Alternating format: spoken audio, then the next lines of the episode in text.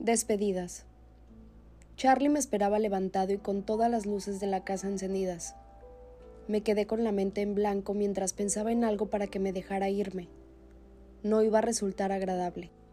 Edward se estacionó despacio, a bastante distancia detrás de mi automóvil. Los tres estaban sumamente alertas, sentados muy erguidos en sus asientos. Escuchaban cada sonido del bosque Escrutaban cada sombra, captaban cada olor, todo en busca de cualquier cosa que estuviera fuera de lugar. El motor se apagó y me quedé sentada, inmóvil, mientras continuaban a la escucha. No está aquí, anunció Edward muy tenso. Vamos.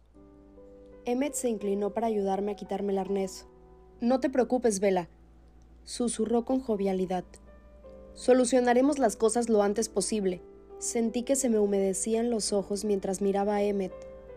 Apenas lo conocía, y sin embargo me angustiaba el hecho de no saber si volvería a verlo después de esta noche.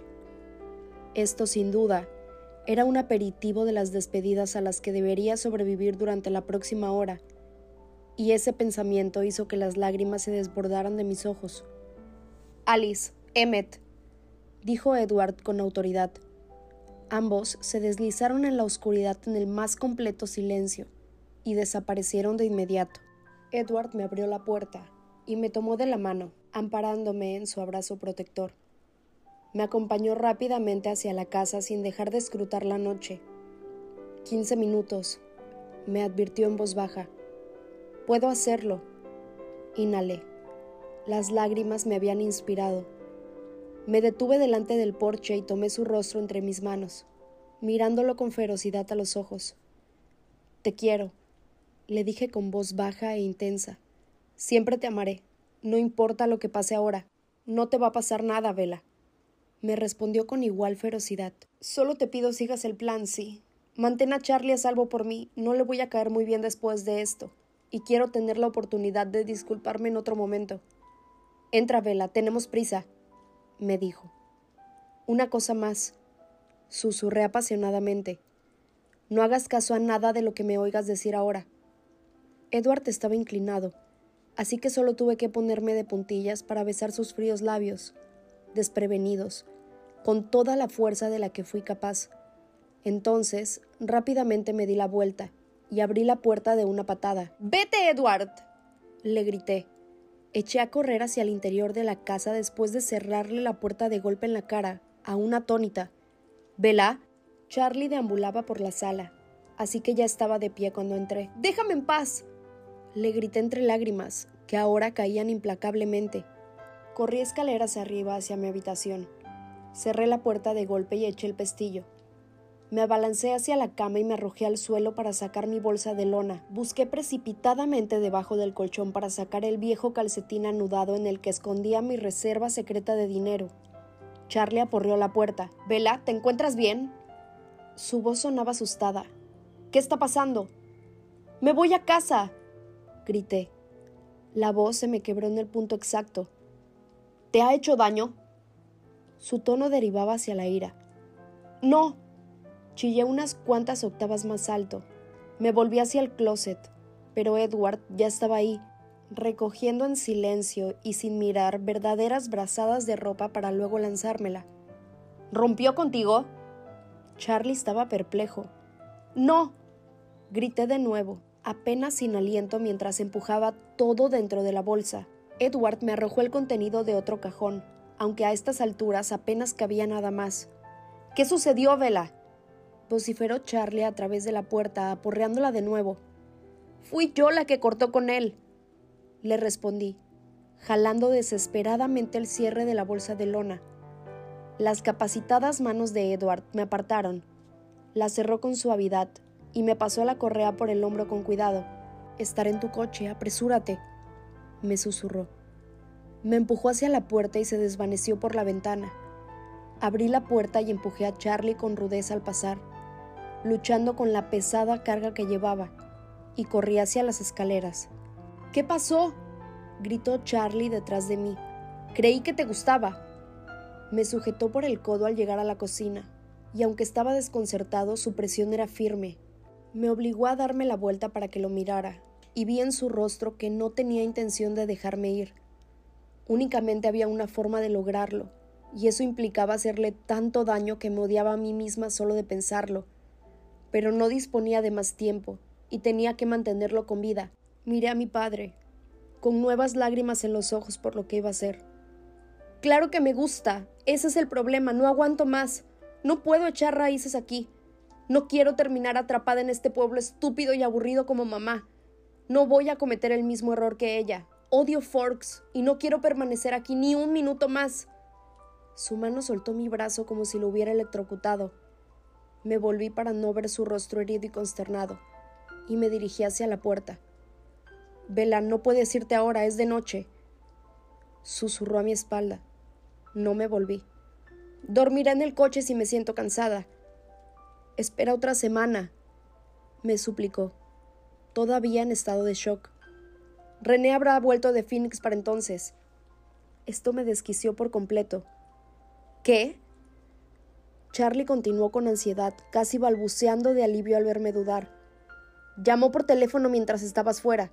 Las cosas no han ido muy bien en Florida, y volverán a Arizona si al final de esta semana Phil no ha firmado. El asistente de entrenador de los Sidewinders dijo que tal vez hubiera lugar para otro medio en el equipo. Sacudí la cabeza, intentando reordenar mis pensamientos, ahora confusos. Cada segundo que pasaba ponía a Charlie más en peligro. Tengo una llave de la casa, murmuré, dándole otra vuelta de tuerca a la situación. Charlie estaba muy cerca de mí, con una mano extendida y el rostro aturdido. No podía perder más tiempo discutiendo con él así que pensé que tendría que herirlo aún más profundamente. Déjame ir, Charlie. Iba repitiendo las últimas palabras que mi madre, mientras salía por la misma puerta hace ahora tantos años. Las pronuncié con el mayor enfado posible y abrí la puerta de un tirón. No funcionó, ¿entendiste? De veras, odio Forks con toda mi alma. Mis crueles palabras cumplieron su cometido a la perfección, porque Charlie se quedó helado en la entrada, atónito, mientras yo corría hacia la noche. Me aterrorizó horriblemente el patio vacío, y corrí enloquecida hacia el coche al distinguir una sombra oscura detrás de mí. Arrojé la bolsa a la caja de la pick-up y abrí la puerta de un tirón. La llave estaba en el switch de encendido. Te llamaré mañana. grité. No había nada en el mundo que deseara más que explicarle todo en ese momento, aun sabiéndome incapaz de hacerlo. Encendí el motor y arranqué. Edward me tocó la mano. Detente en la orilla, me ordenó en cuanto Charlie y la casa desaparecieron a nuestras espaldas. Puedo conducir, aseguré mientras las lágrimas inundaban mis mejillas. De forma inesperada, las grandes manos de Edward me sujetaron por la cintura. Su pie empujó el mío fuera del acelerador. Me puso sobre su regazo y me soltó las manos del volante. De pronto me encontré en el asiento del copiloto sin que el automóvil hubiera dado el más leve bandazo. No vas a encontrar nuestra casa, me explicó. Unas luces destellaron repentinamente detrás de nosotros. Miré aterrada por la ventanilla trasera. Es Alice. Me tranquilizó, tomándome la mano de nuevo. La imagen de Charlie en el quicio de la puerta seguía ocupando mi mente. ¿Y el rastreador? Escuchó el final de tu puesta en escena, contestó Edward con desaliento. ¿Y Charlie? Pregunté con pena. El rastreador nos ha seguido. Ahora está corriendo detrás de nosotros. Me quedé helada.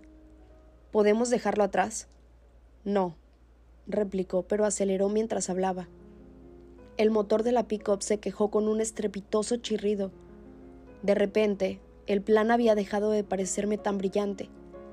Estaba mirando hacia atrás, a las luces delanteras de Alice, cuando el coche sufrió una sacudida y una sombra oscura surgió en mi ventana. El grito espeluznante que lancé duró solo la fracción de segundo que Edward tardó en taparme la boca con la mano. ¡Es Emmet! Apartó la mano de mi boca y me pasó su brazo por la cintura. Todo va bien, Vela, me prometió. Vas a estar a salvo. Corrimos a través del pueblo tranquilo hacia la autopista del norte, no me había dado cuenta de que la vida de una pequeña ciudad de provincia te aburría tanto, comentó Edward tratando de entablar conversación. Supe que intentaba distraerme. Me pareció que te estabas integrando bastante bien, sobre todo en los últimos tiempos. Incluso me sentía bastante halagado al pensar que había conseguido que la vida te resultara un poco más interesante.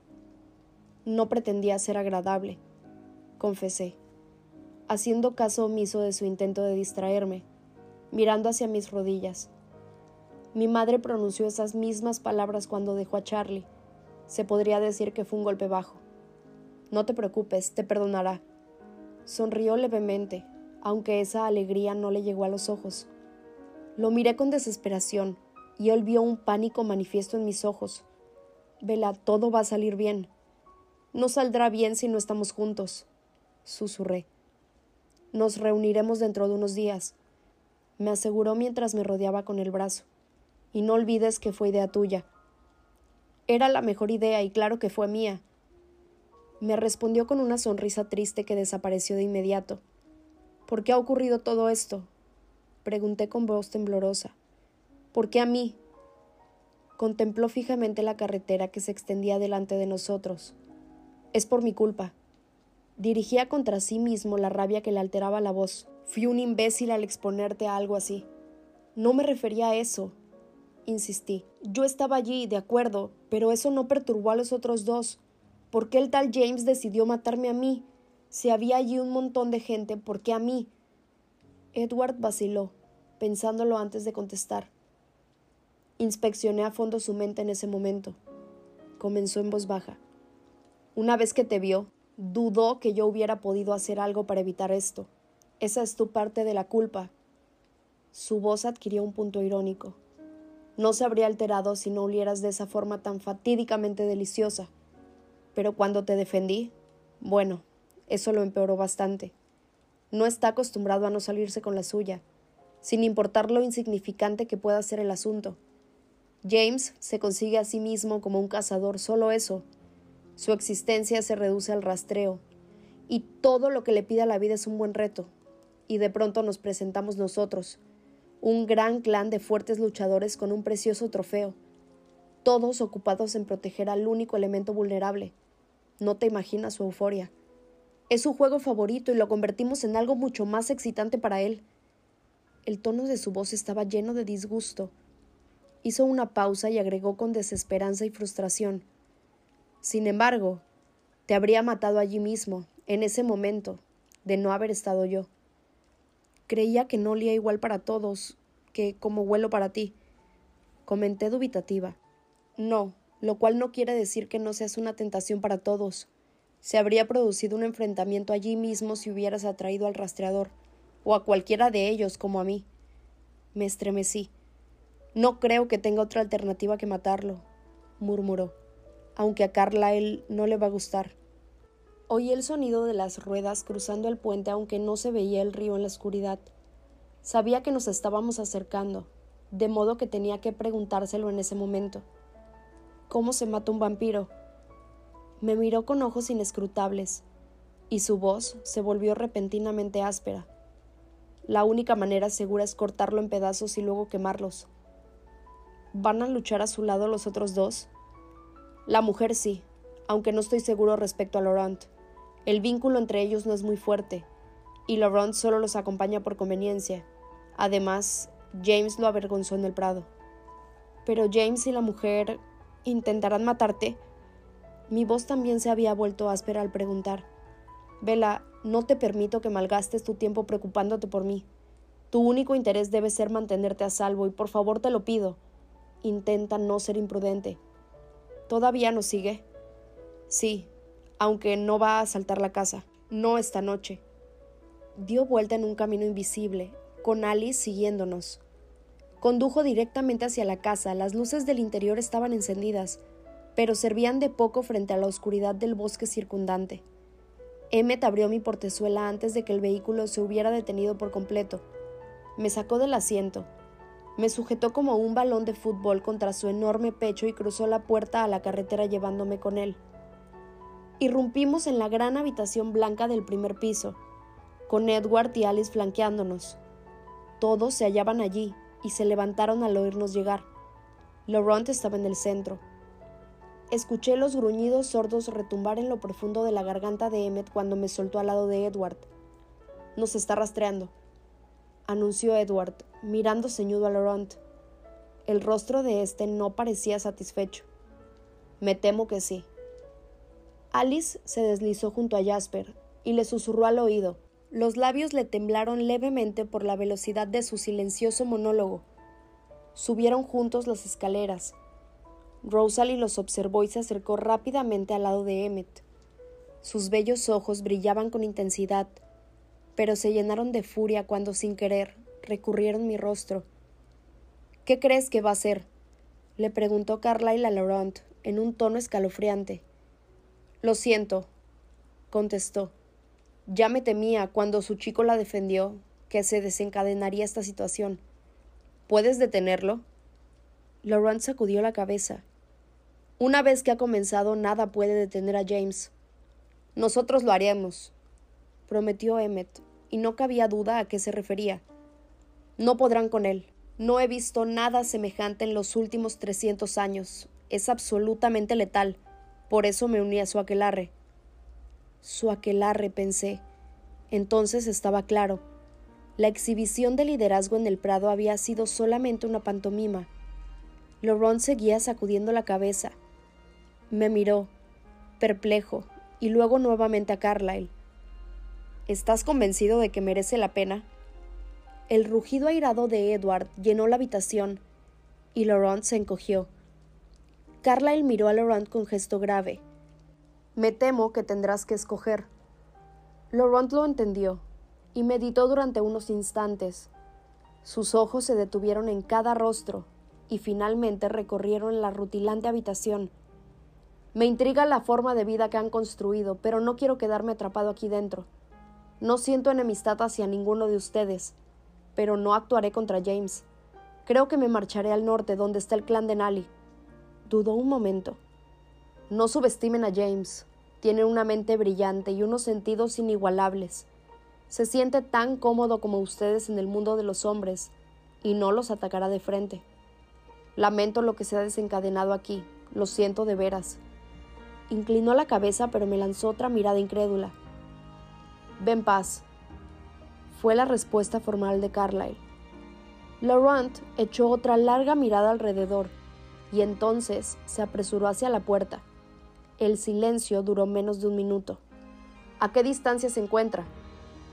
Carlyle miró a Edward. Esme ya estaba en movimiento. Tocó con la mano un control invisible que había en la pared y con un chirrido, unas grandes placas metálicas comenzaron a sellar la pared de cristal. Me quedé boquiabierta. Está a unos cinco kilómetros pasando el río, dando vueltas por los alrededores para reunirse con la mujer. ¿Cuál es el plan? Los alejaremos de aquí para que Jasper y Alice se la puedan llevar al sur. Y luego... El tono de Edward era mortífero.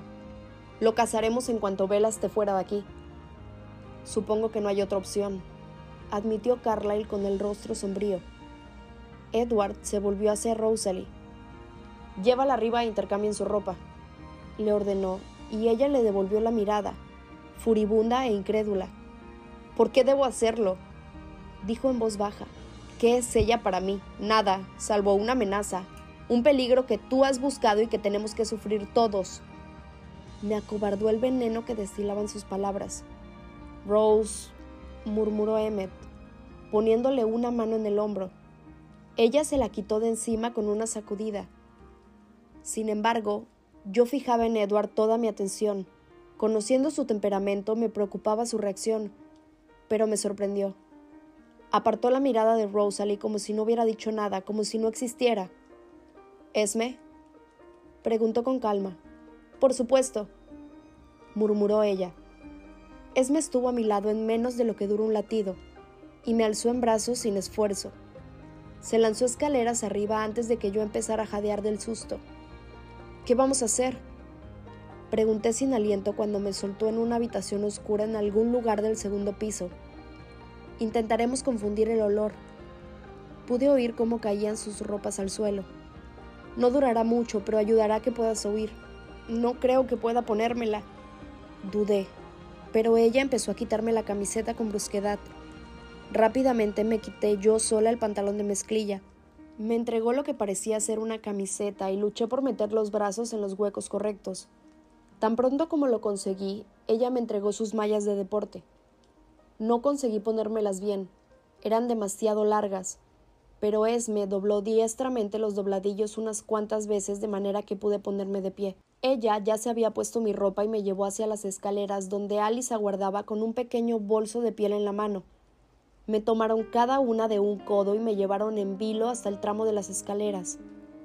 Parecía como si todo se hubiera resuelto en el salón en nuestra ausencia. Edward y Emmet estaban preparados para irse. Este último llevaba al hombro una mochila de aspecto pesado. Carlyle le tendió un objeto pequeño a Esme. Luego se volvió y le dio otro igual a Alice. Era un pequeño teléfono celular plateado. Esme y Rosalie se llevarán tu coche, Vela, me dijo al pasar a mi lado. Asentí, mirando con recelo a Rosalie, que contemplaba a Carlyle con expresión resentida. Alice, Jasper, llévense el Mercedes.